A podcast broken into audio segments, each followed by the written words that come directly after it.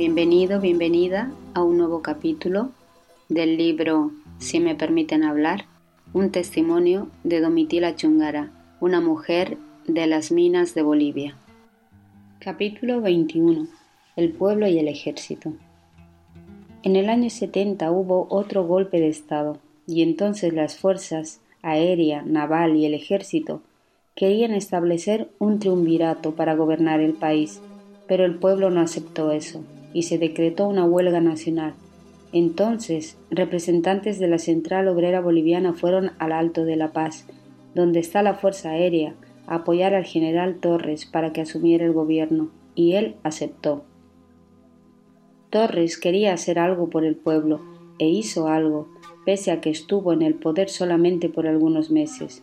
Por ejemplo, expulsó de Bolivia al Cuerpo de Paz. También nacionalizó la mina Matilde. Además, los obreros le plantearon a Torres la reposición de los salarios que nos quitó Barrientos en el 65 y él aceptó. Incluso parece que él había hecho revisar los sueldos que ganaban los gerentes y personal técnico de la Comibol y de yacimientos petrolíferos fiscales bolivianos. Eran miles y miles de dólares, millones y millones de pesos, que llegaban a ser mucho más que el sueldo del propio presidente. Entonces él lanzó un decreto y todos los sueldos de aquellas personas fueron rebajados. Y también ese dinero sirvió para reponer parte del salario a los obreros.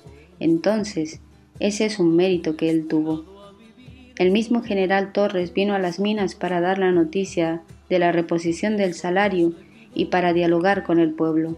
Los mineros quisieron cargarlo en hombros, que es la máxima expresión de honor que se puede dar en la clase trabajadora a un líder o a una persona que admira, pero el general no quiso y decía, ¿cómo voy a permitir que me carguen los trabajadores? Más bien yo, yo debo cargar a los trabajadores en mis hombros. Esa vez le ofrecieron un almuerzo en Catavi y también a nosotras, las compañeras del comité de amas de casa. Él mandó una tarjeta con una invitación personal. Yo no quería ir, porque guardaba un rencor a los militares por todo lo que me habían hecho sufrir en la cárcel, pero mis compañeras me obligaron a ir con otras más. Y fuimos al banquete. Las compañeras habían preparado un ramito de flores con una rosa roja en el medio. Al llegar a la gerencia vimos una cola enorme de gente, de damas con ramos de flores que querían ver al general, y los militares no dejaban. ¿Por qué no nos dejan pasar? pensaba yo pero mostramos la tarjeta y enseguida nos hicieron entrar. Al llegar a la mesa un dirigente nos presentó. Aquí están las representantes del Comité de Amas de Casa del siglo XX. El general nos saludó y nos hizo sentar frente a él. Entonces yo hablé para saludarlo. Le dije que le dábamos la bienvenida, que le agradecíamos por haber puesto tanto empeño por reponer nuestros salarios.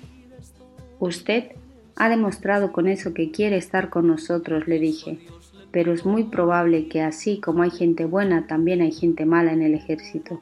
Y si ahora usted es amigo nuestro, entonces pruebe esto armando a nuestro pueblo, porque nosotras ya estamos cansadas de ver a nuestros compañeros morir impunemente en las calles, y no por falta de valentía, sino porque no tienen un arma para defenderse.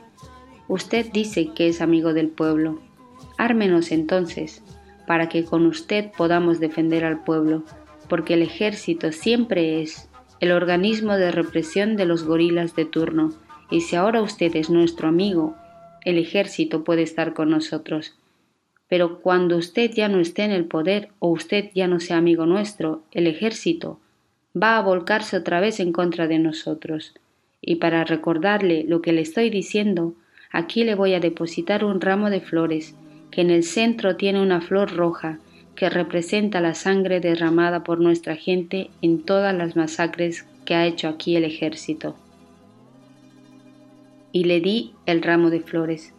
Entonces el general se paró y me dijo, en las palabras de la compañera hay mucho dolor.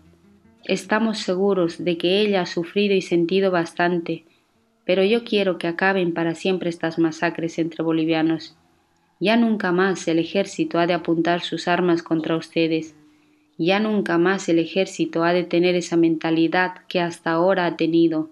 Vamos a cambiar completamente la mentalidad del ejército y ustedes nos van a ayudar. Incluso queremos que los militares vengan a vivir con ustedes, compartir siquiera dos o tres meses de su vida con ustedes, para que vean su verdadera situación y si ustedes tienen razón o no. Pero desgraciadamente ese fue precisamente su error, el de confiar en el ejército y no armar al pueblo. Nosotros sabemos que el ejército que tenemos se compone de gente mañuda, entrenada desde el Pentágono, con ideas burguesas, con ideas de dominación, y pensar que esta gente así educada y a veces ya vendida va a cambiar de mentalidad es pura ilusión, ¿no? En aquel mismo año vinieron al siglo XX un grupo de maestros de la universidad para darnos unas charlas y pasar películas sobre sindicalismo y algo de economía. Entre ellos también vinieron periodistas y unos cineastas que formaban el grupo Ucamau. Nos mostraron las películas Ucamau y Yaguarmalcu. Después hubo como una mesa redonda donde se hablaba de las películas. Uno de ellos nos contó que eran películas hechas de la vida real, porque este grupo no se había creado con un fin comercial, sino que eran hombres de mucha conciencia revolucionaria y que su misión era ponerse al servicio del pueblo. Nos pidió que colaboráramos con el cine de ellos, solicitando al gobierno que se les disminuyera los impuestos por las películas que sacaran.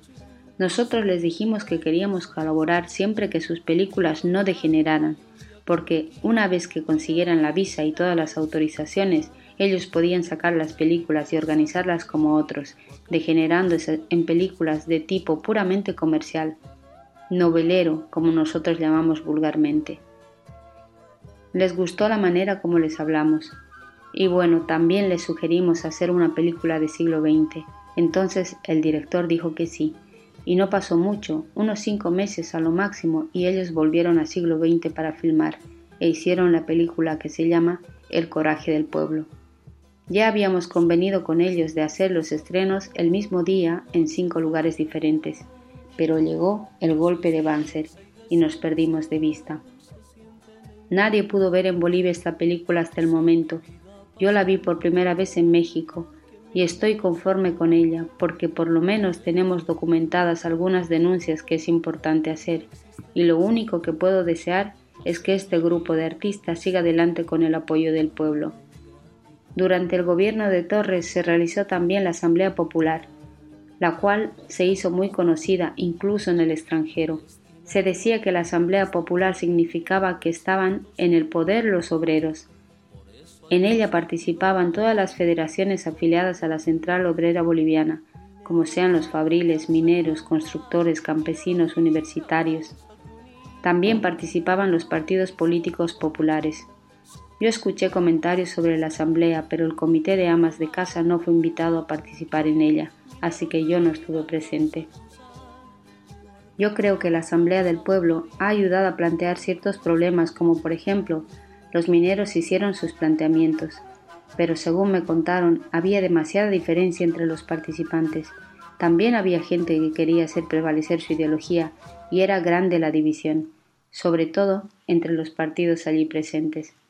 Aunque yo no conozca mucho de la historia que llevó a organizar la Asamblea Popular, yo pienso que si nosotros hubiéramos estado en el poder, hubiéramos necesitado tener un aparato que sirva de respaldo a aquel poder popular. Tenemos varios ejemplos que nos prueban eso.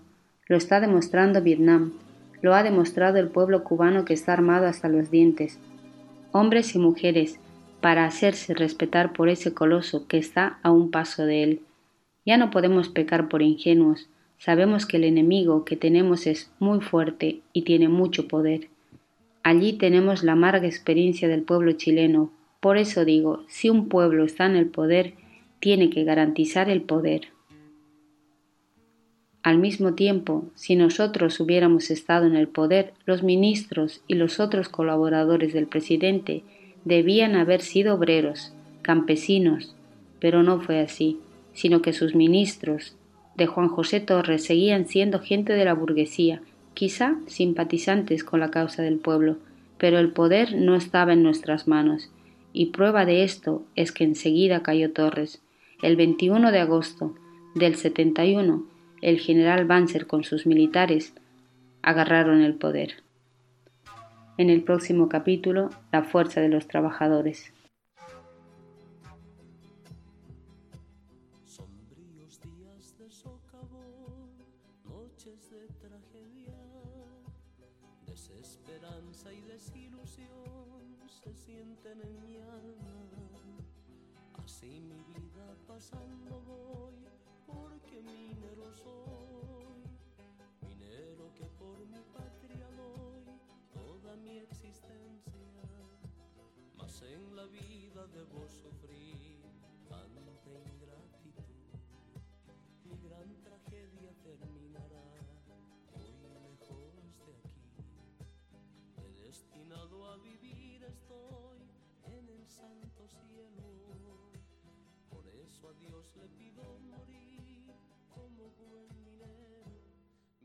髪出した今んだミネロヒな顔さくに